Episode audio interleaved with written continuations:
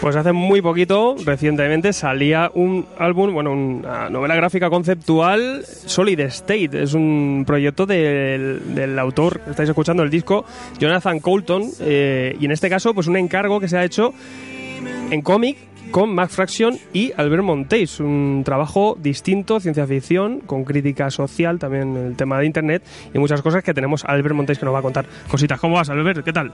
Muy buenas, ¿cómo estás? Eh, bueno, pues cuéntanos un poco, Solid State es un, no es un cómic habitual, no es una novela gráfica. ¿Cómo, cómo surge este proyecto? ¿Cómo, ¿Cómo te hacen este encargo? Pues Solid State nace, de hecho, mm, creo, por lo que me han contado, en un crucero. De hecho, Jonathan Coulton es un músico americano que, que, bueno, es conocido porque ha hecho canciones de videojuegos, ha hecho mucha música por internet, era un cantautor humorístico, nerd, así, hacía sus cositas. Y su último disco era un disco como más conceptual y él quería de alguna manera, bueno, le, le gustan mucho los cómics y todo eso y tal, y quería venderlo junto, junto a un cómic que contara un poco la historia del disco. Y entonces él cada año monta un crucero que se llama John, Joko Cruz, que es el Jonathan Coulton Cruz, que va con fans y tal, y invita entonces a, a artistas varios que, que, más o menos a él le gustan, y uno de ellos era Matt Fraction, de hecho. Sí. Y creo que en uno de estos cruceros nació la idea de, de eso, pues de convertir eh, Solid State, además de en un disco, en un, en un cómic, escribiéndolo Matt.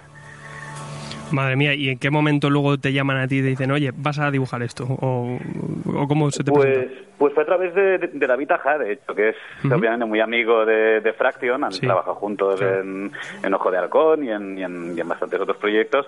Y creo que Fraction andaba buscando dibujante y en algún momento, pues Aja le dijo, oye, mírate Universo a ver qué te parece, igual te por ahí encuentras algo que te guste. Y sí, la verdad es que enseguida vio que, que era justo lo que les hacía falta para para el proyecto y me, me, escribieron y ahí nos pusimos a trabajar.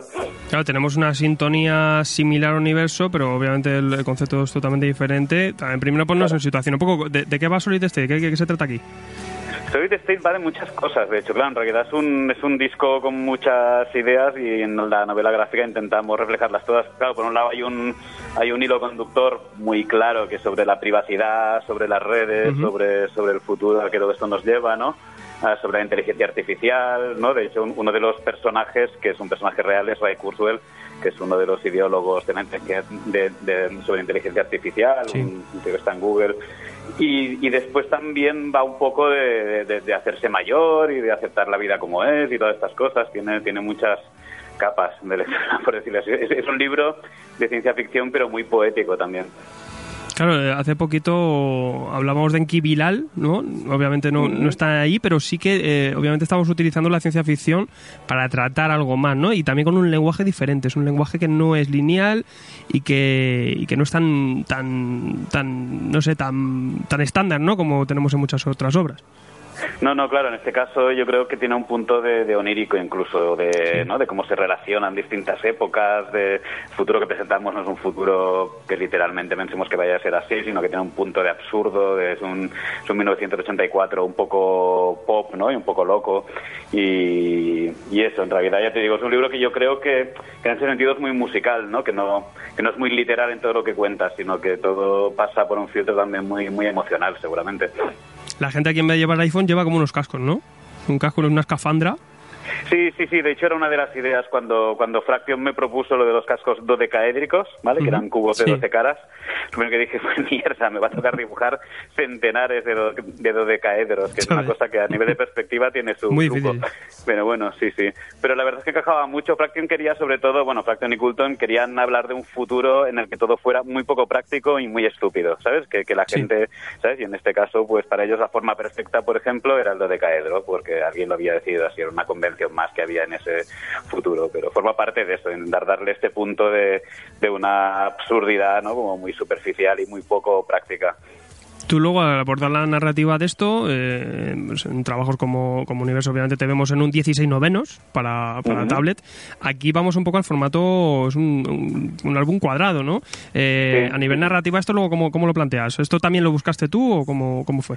No, el libro, bueno, de hecho, cuando yo entré en el proyecto aún no estaba claro cómo iba a ser el, mm. el libro y tal. Incluso se iba a plantear, por ejemplo, que fuera una caja al estilo del Building Stories de Chris Ware, ¿sabes? Una caja con varios folletos, sí. que si fuera Y eso, el formato al final se, se decidió así porque iba a acompañar a un LP al disco. De hecho, una, la, edición americana de lujo tiene tamaño LP, es más grande y con un papel más de esto ya era la que se vendía con la preventa del, del disco. Y un poco era eso, ya que el, ya que la novela gráfica acompañaba la música, pues pues que el formato también reflejara esto, ¿no? De hecho hay una tradición de cómics eh, cuadrados que hablan de música, porque es un formato que de hecho no recuerda la música, pero además, por otro lado, sí que es verdad que en este caso aprovechamos para darle al, a la narrativa un, un, ritmo un ritmo musical, un ritmo muy sincopado. El hecho este de que permite partir la página, de hecho, en cuartos, en octavos, en dieciséisavos, ¿no? Y todo eso ya, ya lo buscamos por ahí para que un poco mm, acompañara o,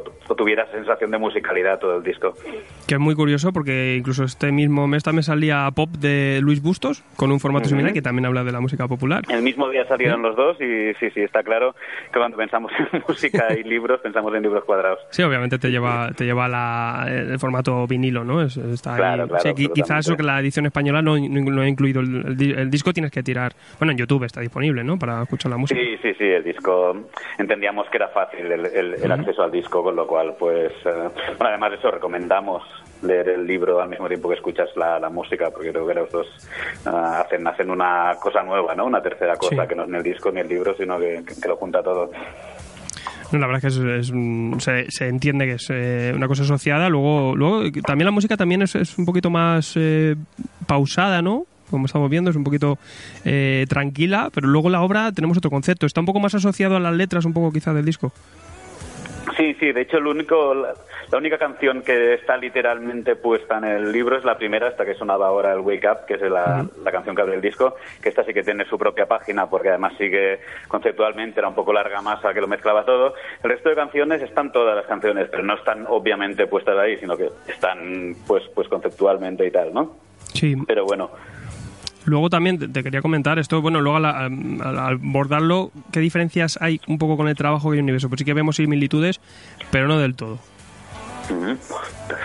Yo creo que Fracción en este caso ah, escribió un poco pensando en Coulton sobre todo, pero pensando bastante en mí también. Yo creo que, escribió mm. un poco haciendo, bueno, o sea, poniendo cosas que sabía que a mí me iban a, dar placer dibujar y que se me daban bien y, todo eso. Uh, claro, ya te digo, es, es es la primera vez en mi vida, además, que trabajo con un guionista que no sea yo y la verdad es que agradecí mucho que me lo pusiera tan fácil, que le hiciera tanto a, a mi medida, ¿no?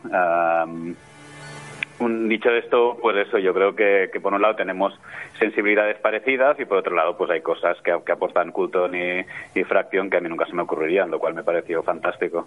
Claro, porque a ti te tenemos acostumbrado a verte como autor completo, ¿no? En este caso aquí tienes que hacer tándem, pero claro, estás haciéndolo con una persona como Fracción. ¿Cómo es trabajar con él y en esta obra luego cómo habéis eh, eh al final estructurado todo? Bueno, Fracción escribió un guion Mm, de estos pues de cómic típicos, o sea, el, guion con texto. Lo que es que sí que en este caso hablamos mucho antes, él habló mucho con Coulton, yo entré cuando ya lo tenían bastante hablado y tal, y yo aporté mi, mi grano de arena.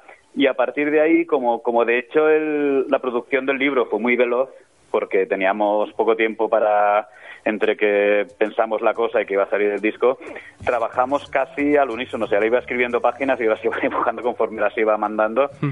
Y, en este caso yo descubría la historia conforme él me iba mandando páginas. Había veces que tenía sorpresas y yo decía, ¡hala! Ha pasado esto.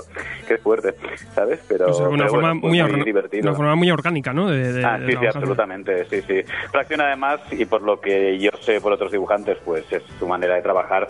Ah, eh, se lo pone muy fácil al dibujante, ¿sabes? Eh, pregunta mucho, te, deja decidir un montón de cosas.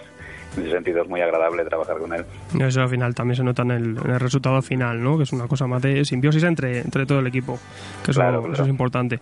Bueno, también eh, hace poquito nos sorprendían, ¿no? En, en Panes Syndicate con, con el sexta, la sexta entrega de Universo y obviamente no, a mí me, me, rompió la cabeza, ¿no? Porque aquí nos encontramos con un trabajo totalmente diferente. Tenemos más historias cortas y una narrativa en cada una que, que, no sabemos por dónde nos sales. Y además que abordas todo con mucho humor, sigues haciendo crítica, un poco de todo. Eh, a mí me sorprende muchísimo la, la capacidad de inventiva tuya, me parece espectacular. Y, y un poquito quería que nos contases también este número. Este número me imagino que para ti será un poquito más especial, ¿no? Sí, sí, este número, de hecho, si digo la verdad, nace un poco de un bloqueo creativo. Eh, Yo tenía, tenía un montón de historias apuntadas y la verdad es que no sabía cuál desarrollar, por dónde tirar. Al final dije, hombre, igual ah, para ver por dónde tiro, pues empiezo a desarrollarlas todas y veo a ver cuál, cuál me gusta más y cuál. Y entonces lo que vi es que había muchas que eran ideas muy chulas, que eran ideas muy buenas, pero que a lo mejor daban para una página, para media. Y yo siempre había sido muy fan del microrelato, del microcuento, ¿sabes? Sí. Tenía, yo creo que un, un número de, de la revista Nueva Dimensión de los 70, una revista de ciencia ficción que era solo de microrelatos, que me la había leído 80.000 veces de Sí. pequeño y me parecía muy chulo esta cosa de coger una idea, desarrollarla muy poquito, dejarla semillita, ¿no? Y ya está.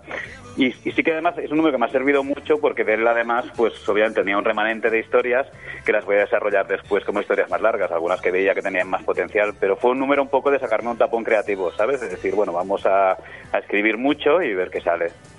La verdad que es un, es un espectáculo y, y- y lo que dices tú un poco también tira un poco de eso, ¿no? De, de cosas que ya hemos visto, ¿no? Esos relatos cortos que se ha dado Claro. mucho también en la ciencia ficción y en el terror, ¿no? Y en este caso pues pues lo aplicas también a tu manera que aparte Sí, tiene sí, momentos que, que te destronchas, es una cosa espectacular. Universo, ¿hasta cuánto vas a estar tú con Universo? Me imagino que este es tu proyecto a largo plazo. Sí, sí, este año de hecho es mi, mi gran cosa, hacer universo. Y bueno, de momento no me lo he acabado. La verdad es que tampoco tengo un plan de decir voy a hacer 20, voy a hacer 30, No, no voy, a hacer, no. voy a hacer hasta que me canse. Pero, pero de entrada es un sitio en el que estoy muy cómodo, Sí.